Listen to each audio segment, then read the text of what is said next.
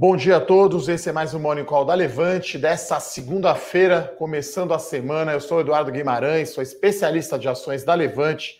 A gente traz aqui todas as notícias do mercado financeiro e principalmente da Bolsa de Valores. Se você não está inscrito ainda no nosso canal do YouTube, vai lá, faça a sua inscrição, deixa a sua curtida. E se você chegou atrasado e perdeu esse Morning Call, você pode ver o replay no próprio YouTube e no nosso podcast né, do Spotify da Levante. Vamos lá então, pessoal. Mais uma semana aí começando. A gente tem hoje aqui o, o, o dia um pouco mais negativo, tá? O índice Bovespa Futuro aqui caindo quase meio por cento.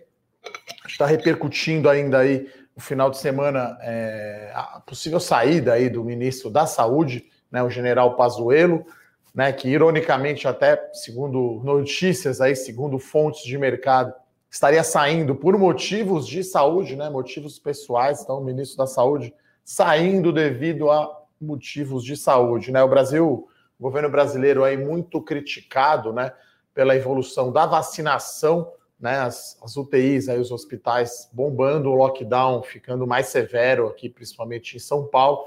Lembrando, né, a gente está, eu estou aqui sozinho no estúdio, né, não estou aqui com companheiro costumaz, que é o Bruno Benassi, né? Sempre melhor fazer o Morning Call em dois, a gente vai batendo bola aqui, vai falando de futebol, vai descontraindo um pouco mais, mas enquanto estiver rolando o lockdown, a gente vai fazer assim, alternando, né? Um dia eu faço, outro dia o Bruno Benassi, outro dia outro analista, né? A Levante aí contribuindo também, né, para para não disseminar mais a pandemia, né? Os analistas todos em casa, estou olhando aqui para a sala aqui vazia, né? Os analistas no home office.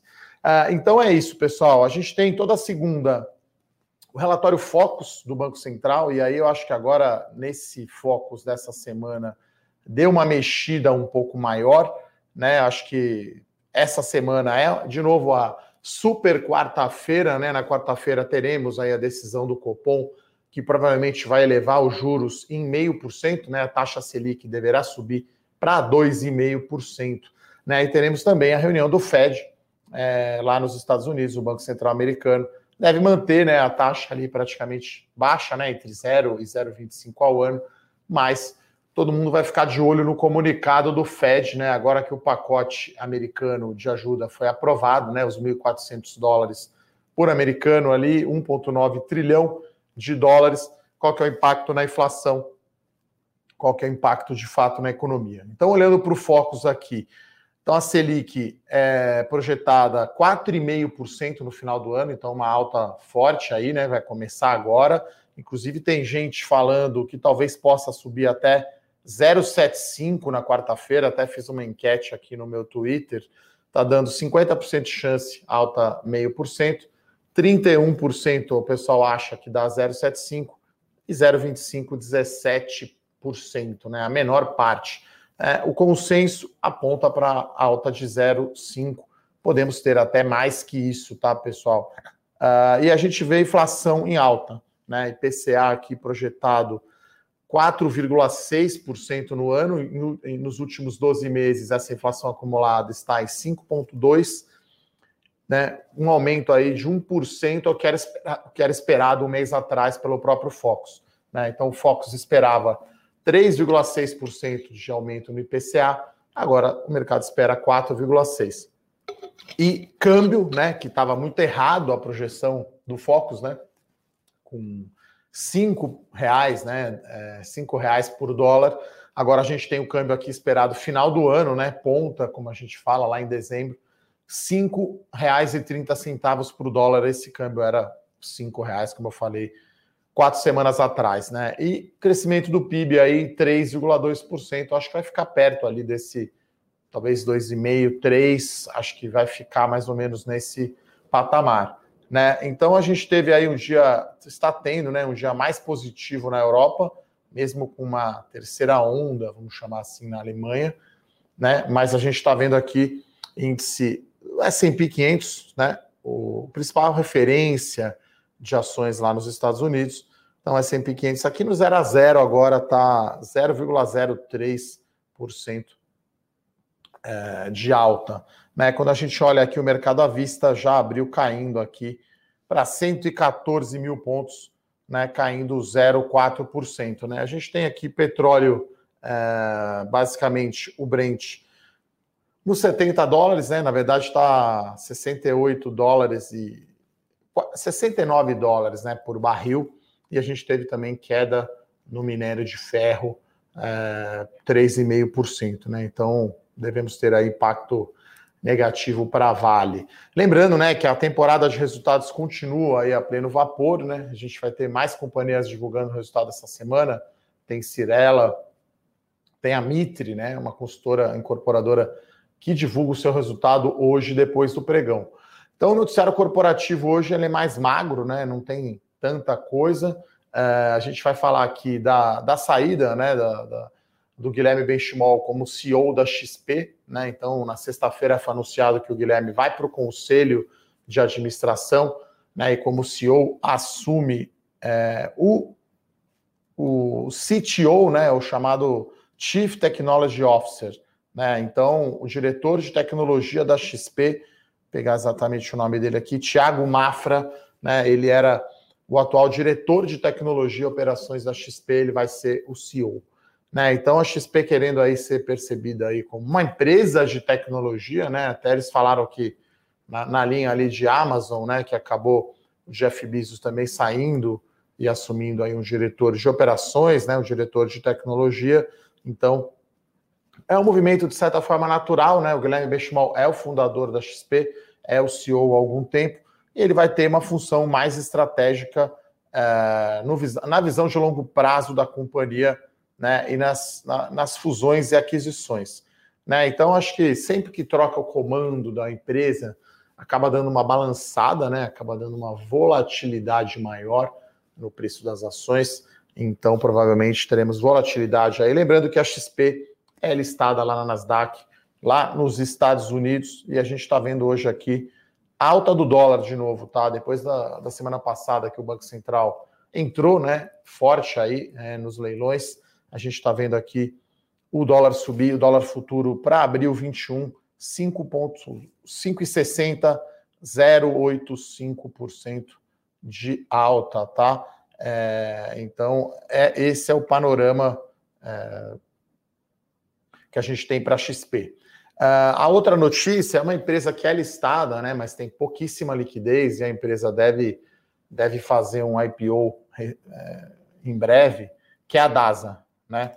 Então, a DASA anunciou a aquisição de um hospital grande lá em São Luís do Maranhão, né? Que é o São Domingos, tá? Então, é um hospital referência, né, na, na, na região, é, 2 bilhões de reais, né? Seria o valor da aquisição. Então, a gente está falando aí de um hospital que tem 388 leitos, podendo ser expandido para 500, e uma estimativa aí de EBITDA, né, que é o lucro operacional antes dos juros, impostos, depreciação e amortização, de 135 milhões de reais.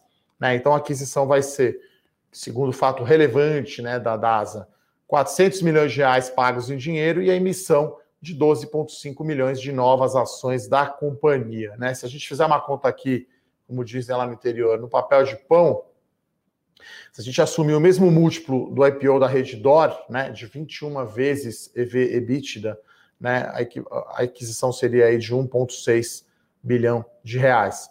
Né? Então, o mercado aí de saúde extremamente aquecido, né? É, muita consolidação do setor.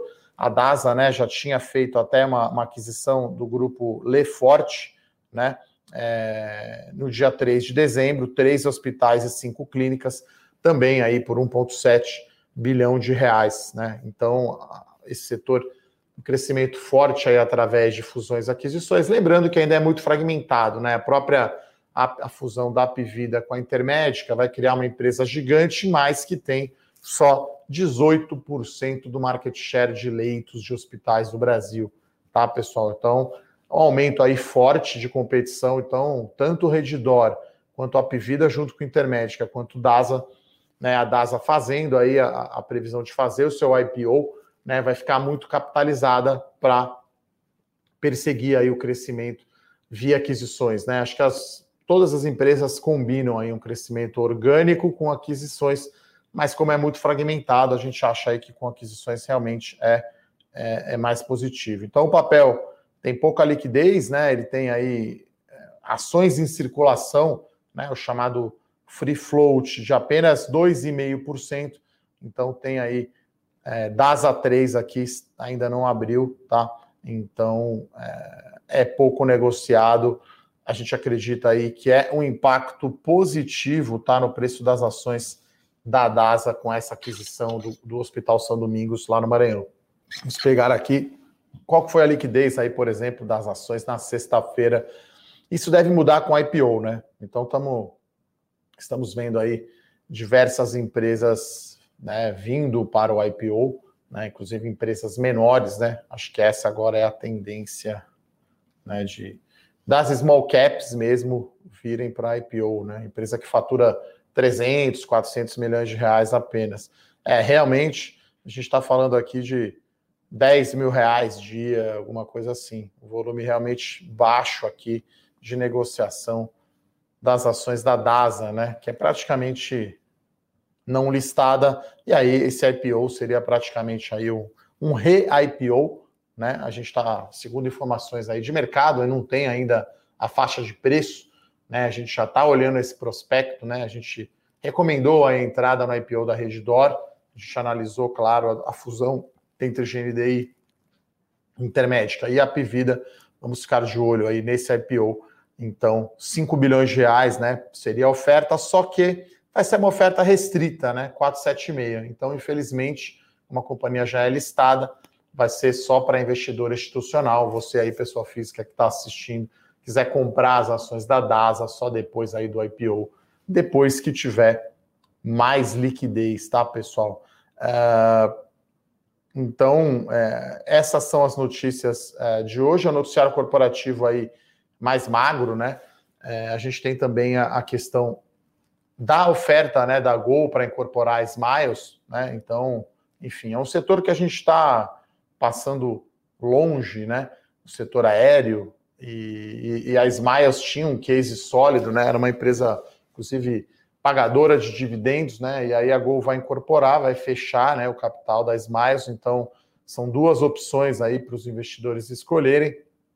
A primeira, 20% em dinheiro, que dá R$ 4,46 por ação, mais 80% com troca de ações, né? Cada ação da Smiles recebe 0,825 ações da Gol, né? Então isso dá R$ 22,19 centavos, né? Então isso dá um ganho de 8% para quem é acionista da Smiles, né? Uh, e a outra opção, né, seria, estou uh, pegando aqui, 80% do valor à vista, R$ 17,86, mais 20% em swap de ações, né? Então, é, desse jeito, a vista dá um, um potencial menor, né, de valorização de 4,2. Então é aquela história, né? Quem ficou ainda aí com as ações da Smiles é, vai ter que escolher, né? Vai querer ser acionista de Gol ou vai querer vender, né? Então, enfim, acho que faz mais sentido pegar a primeira opção, né? Que você recebe mais o valor em dinheiro. As ações da Gol têm bastante liquidez. Depois, eventualmente, você tiver aí ações, né? Da Smiles, você vai receber uma parte de dinheiro, uma parte em ações da Gol eu acho que o momento não é bom para a companhia aérea, né? É um negócio difícil por si só, sem pandemia, então imagine com pandemia, tá? Então, esse é o noticiário corporativo mais magro, né? Eletrobras, que é uma grande empresa aí do índice, vai divulgar o resultado hoje depois do pregão, né? Então, nos próximos aí morning calls, iremos acompanhar de perto aí os resultados das, das empresas, né? Hoje é dia 15 de março ainda tem bastante empresa aí, tem até o final do mês para divulgar o resultado do quarto trimestre e de 2020. Como sempre, né? Vamos dar uma olhada lá nas perguntas, ver o que o pessoal tem aqui é, de perguntas. Vamos lá. É, o Matheus pergunta: quais são as expectativas para o resultado da Cirela, sem os efeitos não recorrentes dos vários IPOs das subsidiárias? Olha, a maior parte do efeito do IPO das subsidiárias já foi no terceiro TRI, tá? Vai ter uma, uma geração de caixa ali, porque teve o lote adicional, né? O pessoal chama de green shoe, né? Então, as, na, nos IPOs da Curi e da Plano e Plano, que foi aquecido, né? que teve lote adicional, então vai ter uma geração de caixa adicional. Mas eu acho que o resultado da Cirela vem muito forte, né? Então o resultado aí do quarto trimestre operacional já foi divulgado, né? Forte número ali de lançamento e venda. Então a Cirela acho que vem com um bom número ali de lucro e geração de caixa, consequentemente podendo até pagar mais dividendos, né? Lembrando que a companhia pagou, né, um dividendo intermediário ali, extraordinário, vamos chamar assim, por conta aí desses efeitos do IPO. Agora acho que vai vir um caixa forte aí, recorrente mesmo da própria operação, né? Lembrando que a companhia tem um endividamento líquido baixíssimo, então tem espaço sim para pagar mais dividendos, tá? O resultado vem no dia 18, tá? Vem na quinta-feira, depois do pregão, iremos acompanhar sim. Uh, o João Andrade pergunta aqui: a alta da Selic implica em alta ou baixa das taxas longas? E qual a minha visão para diversificar com o tesouro prefixado nesse momento? Olha, João, o tesouro, o tesouro prefixado né, tem um grande risco, na minha opinião, que é a inflação. Né? Então, você pega aí o pré, é, se a inflação subir, você vai perder né, o rendimento real. Então, acho que o prefixado, enfim, eu, eu teria uma posição menor. Né? O prefixado é bom para contrabalançar o IPCA, né? a antiga NTNB então, né, inclusive hoje foi o tema do nosso Eu Com Isso de hoje, né? Qual, por, qual é o impacto né, da alta da Selic na Bolsa? Eu acho que se trouxer menos incerteza sobre inflação e até sobre dólar, pode ser um efeito positivo sobre a Bolsa, né? Porque a gente tem hoje a curva muito inclinada, né? A gente tem Selic com 2%, como eu falei aqui, a inflação está 4,60, né, projetada, então tem um juro tem um juro negativo, né, que é uma coisa meio inédita assim na história recente do Brasil, né? Então, é, eu acho que fica fica a curva muito inclinada. vou pegar aqui para mostrar, né, qual que é a taxa longa, porque hoje tem Selic 2 e os DIs futuros tem aí, dependendo do prazo, né, que você pega, se eu pegar aqui 10 anos, né, vou pegar o 2030, é, a gente está falando aí talvez uma taxa perto de 9% ao ano, né? Então a taxa curta está em 2, mas a longa está em 9, né? Então isso mostra que o mercado está tá, tá, tá projetando, né? Então hoje a taxa longa aqui, na verdade, né, o DI 2030 está em 10% já, pessoal. Então a taxa realmente longa. Deixa eu ver se está, se está correto mesmo. Espera aí. Vamos lá. Vamos pegar desde o final de 2020 até agora dia 15 de março de 2021. Então, taxa bem abriu bastante a curva, né, como a gente fala aqui, né? Então, tô pegando aqui a taxa é, não, não tá 10 não, tá? 8,5% é a taxa DI futuro vencimento 2030. Né? Então, Selic 2, provavelmente indo para 2,5, a gente tem ainda a taxa de juros futura em 8,5. Né? Então, abriu bem, né? ela saiu ali de 7% no começo do ano, abriu para 8,5%, por conta né, da deterioração das contas públicas, interferência estata, é, política né, nas estatais, e mesmo com a aprovação da PEC, eu acho que tem um risco grande ali de contas públicas. tá? Então, João, é, a taxa longa até que deu uma acalmada, tá? Ela chegou a bater aqui no dia 3 de março 8,9%, daí ela caiu para 8,10 no dia 5, 80 bips, né? E depois voltou a subir aqui, né? Acho que o pior momento deve ter sido quando o mercado esperava que fosse furar o teto de gastos, né? Aí o, o Arthur Lira, o presidente da Câmara, falou que não ia aí deu aquela porrada para baixo, teve o efeito Lula, né, também, que deu essa estressada na taxa, né? Depois voltamos aqui na segunda-feira, né, foi um dia que, que subiu a taxa, né? Então saiu de 8,10 para 8,54. Então, 44 pontos base, né, de aumento na taxa futura com efeito Lula e agora está relativamente estável aí, está mais comportado, né? Não está oscilando tanto, está estável ali no 8,50, tá? Então, é, as taxas longas, né? Elas refletem bastante a questão das contas públicas, tá? Então, A gente não acha que o governo vai fazer as reformas que precisam, tributárias principalmente, né? Mas acho que qualquer ajuste ali na reforma administrativa, o corte de gastos, própria PEC, né, emergencial ali deu um alívio, mas precisa ver de onde vai vir esse dinheiro. Uh, o Jamil pergunta: os dividendos são descontados do preço da ação? Os rendimentos de fundos imobiliários também? Na verdade, né, os rendimentos de fundo imobiliário são dividendos também. Tá? Então, o que a Bolsa faz, né? Quando a, a ação ou fundo imobiliário fica X, ela vai lá e desconta do preço. Né? Então, vamos dizer que, que esteja dando aí um yield de 5%, né? E o fundo imobiliário está negociando a 100, né? Você vai lá, ela multiplica por um fator de 0,95, né? Que quer dizer 5% de retorno.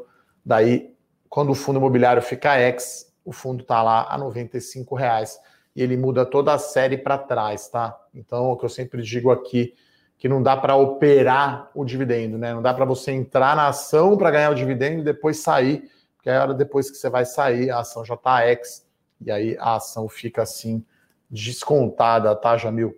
Vou dar mais uma olhada aqui nas perguntas. Vamos lá. O pessoal sempre mandando aqui o bom dia. É... Olha, Michel, ele pergunta aqui se o valor do auxílio americano é 1.400, acho que é 1.400 dólares por mês, tá? Mas eu vou checar. Não, não, não saberia te dizer de cabeça se é semanal. Eu diria que é um mês, tá? Bom, outra pergunta aqui do Matheus, né? Processo aí de bancarização das corretoras, né? A XP aí lançando o seu cartão de crédito, né? Inclusive aí com 1% de cashback, né? Que é um negócio, enfim, interessante. BTG também, né? O BTG, aí o banco digital. Então, qual o impacto para os bancos e corretoras que adotam? Olha, mais competição, né? A gente vai ver uma pressão aí na receita de serviços dos grandes bancos, né? E aí a gente vê os, as corretoras, né? Falando aí de BTG e XP, tem o Banco Inter também, né? Para falar dos listados indo para cima. Então, uma competição grande que acaba sendo bom para nós, né? Como clientes, né? Então você vai ter anuidades mais baixas, você vai ter mais benefícios para usar o cartão. E aí eu acho que hoje em dia você não precisa mais ficar dependente né, dos grandes bancos. Né? Eu sempre falo para meus amigos aqui, importante você não tenha só um fornecedor, né? Não dá para ser só um cartão, só uma conta em corretora ou banco. É importante ter mais de uma, né? Para você não ficar dependente. Às vezes o sistema cai, dá pau, e aí você tem acesso a outros produtos, né? Então acho que melhorou bastante aí o acesso uh, ah, para pessoas físicas de produtos financeiros. O meu xará fala aqui que passou por uma cirurgia no Hospital São Domingos, falou que é o melhor hospital privado de São Luís e mais moderno da cidade. Uh, aqui a nossa expectativa, então, para um, um dia mais negativo aqui na Bolsa.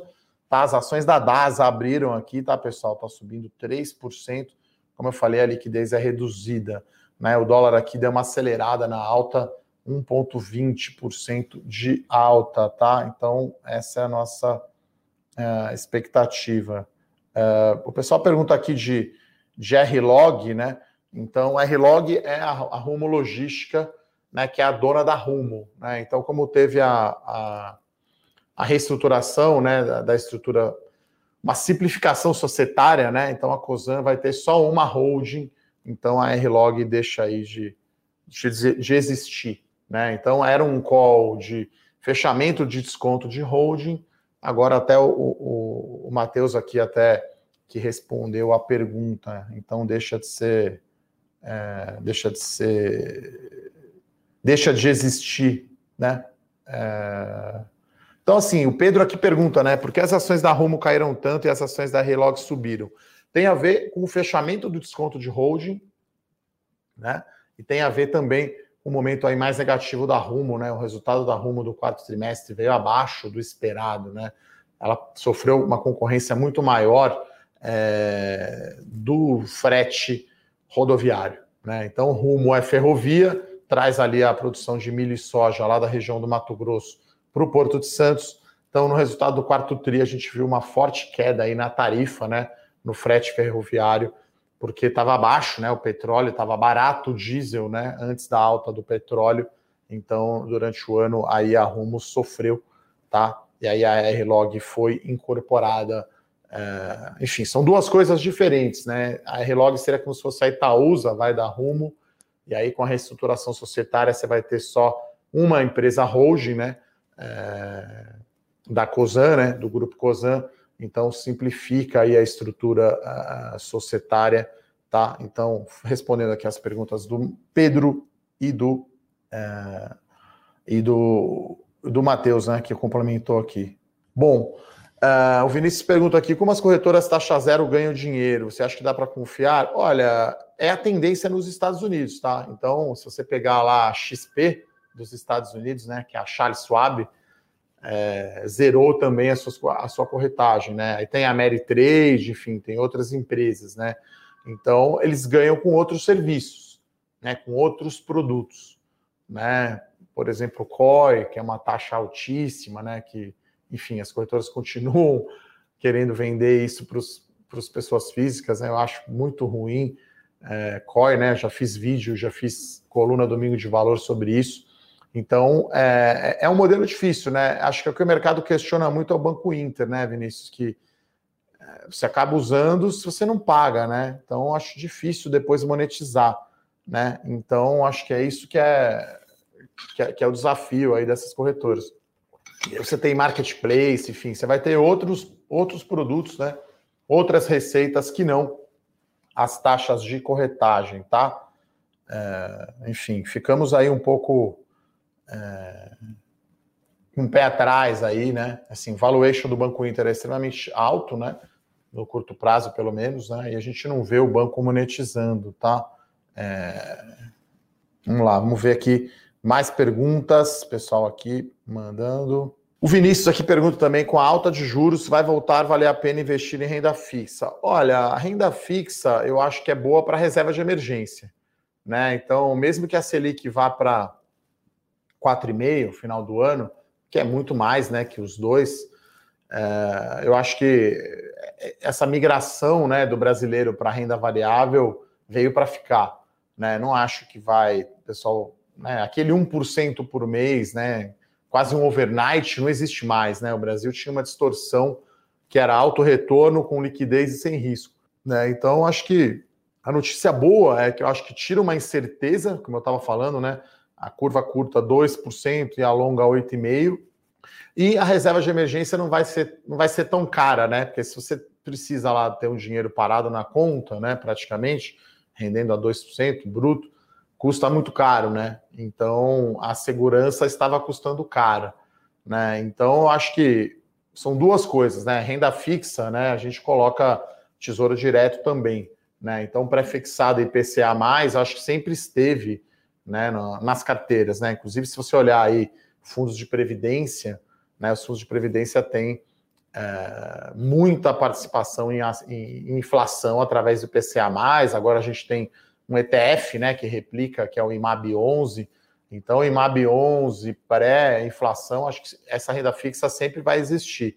O que deixou, né, de certa forma, de ter muita importância foi justamente CDB, LCI, LCA, enfim, tudo que é pós-fixado, né? Então, a renda fixa tem uma parte que é pré, né, e uma parte que é pós-fixada. Essa pós-fixada que eu acho que talvez não volte a ser o que era antigamente, tá, Vinícius? Uh, o Everton aqui pergunta de via varejo, né? De agora em diante, né? Qual que é a minha leitura? Uh, olha, o mercado, Everton, ele é muito maníaco, depressivo e eufórico, né? Então, como eu já falei aqui algumas vezes, né? Você tem um pêndulo que vai da euforia ao pânico, né? Então, você tem aqui o valor intrínseco de uma empresa, de uma ação na bolsa no meio, e a cotação da ação fica flutuando. É, não sei onde estará a cotação da Via Varejo daqui uma semana, ou até mesmo do Ibovespa. Né? O que a gente sabe, né, a gente calcula aqui o preço justo né, de uma empresa e se existe margem de segurança, ou seja, se o preço de mercado está muito abaixo do valor intrínseco, a gente recomenda a compra e é, tem que ter paciência de, de esperar ao longo prazo. Né? Então, não é um trimestre que vai fazer andar Acho que o setor de comércio eletrônico foi o queridinho, de certa forma, em 2020. E agora, né, com a alta até da taxa de juros dos Estados Unidos, que foi o tema aí da minha coluna Domingo de Valores de ontem, justamente as ações de tecnologia estão apanhando mais com essa possível alta aí da, das taxas de juros dos Estados Unidos. Né? E aí acaba aqui no Brasil também sofrendo, né? Então, acho que gostamos aqui do setor de, de varejo eletrônico. A Via Varejo fez aí o seu turnaround, né? Ela acabou mudando bastante é, o seu. Ela perdeu por WO, né? Então, ela, num Black Friday de 2019, se não me engano, né? Que a, a nova diretoria entrou, né? Faz pouco tempo, né? Entrou faz mais pouco, pouco mais de um ano, né? Que a nova diretoria entrou. Então, foi muito ruim, né? Então, quando, quando voltou Michel Klein, né? Para Via Varejo mudou-se toda a diretoria, todo o conselho, a companhia fez um turnaround e agora está competindo condições mais equilibradas aí com o Mercado Livre, com a B2W, com a própria Magalu, tá? É... Bom, o Bird aqui pergunta sobre o aumento de capital do Bradesco. Olha, os bancos geralmente acabam emitindo ações, geralmente para para stock option, tá? Então, assim, ação de banco, Bird, está sofrendo por, por N motivos, né? Por aumento da concorrência, é, mas agora podemos ter aí uma melhora, primeiro, com, com o Next, né? Que o Bradesco quer fazer o IPO à parte, né? Quer separar também o seu banco digital, né? Assim como o Itaú fez lá a participação que ele tem na XP, e com isso o Itaú passou a valer mais. Tá, então, enfim, não sei a qual aumento de capital aí está se referindo do Bradesco, mas geralmente ele vai lá de tempo em tempo uh, aumenta o limite ali do capital autorizado. Então, né, lembrando que banco tem lá o índice de Basileia, né? Não tem, banco não tem índice de endividamento, tem o índice de Basileia aí que mede a liquidez da, do banco. Então, o Bradesco tem aí uma, um índice de Basileia alto, tem uma liquidez tranquila de tempo em tempo. Talvez ele precise emitir ações até para dar ações para os seus executivos, né? O seu stock option, tá? Então, por isso que acho que as ações estão ficando aí para trás, tá? Dando mais uma olhada aqui nas perguntas. Hoje acho que segundo ano o pessoal está mais comedido nas perguntas, né? O Vinícius pergunta aqui sobre pão de açúcar, né?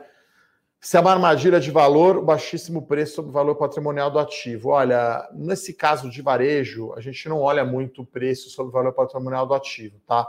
É, eu acho que o preço-lucro é uma boa, é um bom indicativo se é barato, né? Eu já fiz um vídeo até sobre isso. Nas nossas contas aqui, o múltiplo preço-lucro aí do Pão de Açúcar é seis vezes lucro. Parece barato, né? Mas assim, eu estou aqui ainda investigando. A gente está fazendo a nossa conta aqui de valuation. É uma ação aí, pode ser candidata aí para carteira small caps, tá? Então, agora um valor de mercado aí de 6 bilhões de reais, né? Um lucro aí é, dá um múltiplo seis vezes. Estamos de olho aqui para ver se não é armadilha de valor. Tem que ver o que, que tem de evento que possa destravar valor, né? A companhia até falou já de possível venda de ativos, tá? Estamos olhando, tá, Vinícius? O pessoal pergunta aqui se a Cirela é uma empresa mais sólida que a Zetec. Olha, as duas empresas são muito sólidas, né? São as duas blue chips aí do setor, né? Na média e alta renda. Exetec e Cirela fazem parte do índice aí junto com o MRV. Então, a Exetec tem caixa líquido, né? Tem um caixa muito maior do que o seu endividamento, mas no momento tem preferido Cirela, né? Tem pagado dividendos, que a Exetec não tem, e a Cirela tem exposição também ao programa aí Minha Casa Minha Vida, né? O Camisa Verde Amarela, com a sua subsidiária Cure, Plano e Plano, né? Então, aí num mata-mata aí, eventualmente entre Cirela e Ezetec, prefiro Cirela, tá, pessoal? Mas a Ezetec é muito sólida também. Vamos lá, dar mais uma olhada aqui nas perguntas. Vamos ver aqui enquanto eu vou vendo as perguntas. Né, o índice agora deu uma melhorada aqui, ele está caindo só 0,20, né? Então acho que está acompanhando aí um, um, otimismo maior aí na Europa, né? E nos Estados Unidos, né? A gente está vendo aqui o S&P 500 agora virou para alta, pequena alta, claro, 0,1%. Então a gente está vendo aqui o nosso Ibovespa cair menos, né? Petrobras está subindo aqui meio por cento, Vale está caindo 1% devido aí à queda né, do preço de minério. A DASA está subindo 3%, mas como eu falei, bem pouco líquida a ação, tá, pessoal? Ah, o Everton aqui pergunta se chegou a vez do setor de shoppings. Olha, na semana passada, né, até que foi divulgado né, o resultado da Aliança da BR Malls, o mercado meio que ignorou o resultado e as ações subiram forte, aí subiram entre 6% e 7%, né? Então, parece né, que com a vacinação, né, é, o pior vai ficar para trás, né? Acho que ninguém esperava aí essa, essa segunda onda, né? Tá tão forte assim, né? Acho que hospitais lotadíssimos e tudo fechado, isso é ruim para os shoppings. Mas acho que essas más notícias, né, já estão todas no preço. Acho que o mercado viu aí que foi muito resiliente, né, o resultado das empresas de shopping. Mas eu acho que assim, se você tem, legal, acho que vai recuperar.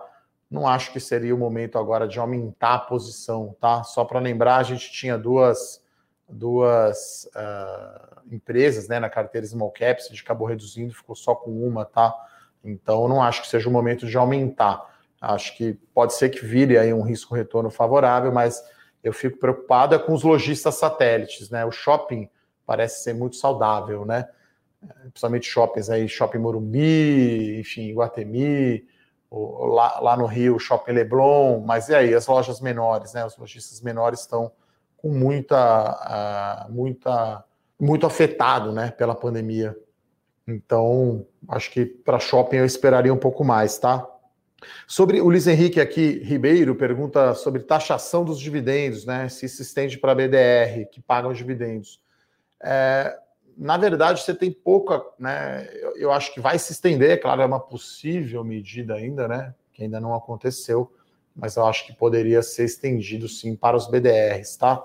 Uh, sobre Cielo e Estônia aqui, eu acho que a Cielo vem perdendo muita vantagem competitiva, né? Então a Cielo é clássico caso de, de, de faca caindo, você não sabe exatamente a hora de pegar, tá? Então eu, eu ficaria fora aí de Cielo, mesmo aí com um múltiplo tão descontado em relação à Estônia, né? Eu acho que está numa situação competitiva aí muito pior. Uh, o Pedro aqui pergunta, então, seria melhor manter é, a Rumo, né, a Rail 3 ou o R-Log? Você é, vai ter no final do dia, eu acho que as ações da holding, né? Então, enfim, é, porque a R-Log, né, ela era controlada, controladora, né, dona exclusiva do negócio de ferrovias, né, de concessão ferroviária, que é a Rumo. Né, na Cosan você vai ter outras empresas lá dentro, né? A Raizen, impossível até a IPO, né? da Raizen, da divisão de gás, né? Que, Compax, né? Que é a dona da Congás. Então, enfim. Aí é uma questão, né? Quase filosófica. É melhor Itaú ou Itaúsa, né? Quer dizer, você quer ficar só no banco ou você quer ter também exposição a outros setores, tá?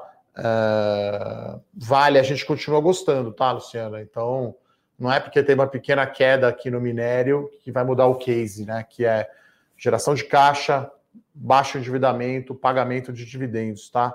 Então, é, continuamos gostando sim de Vale. Wellington, o setor de álcool e açúcar a gente está olhando, tá?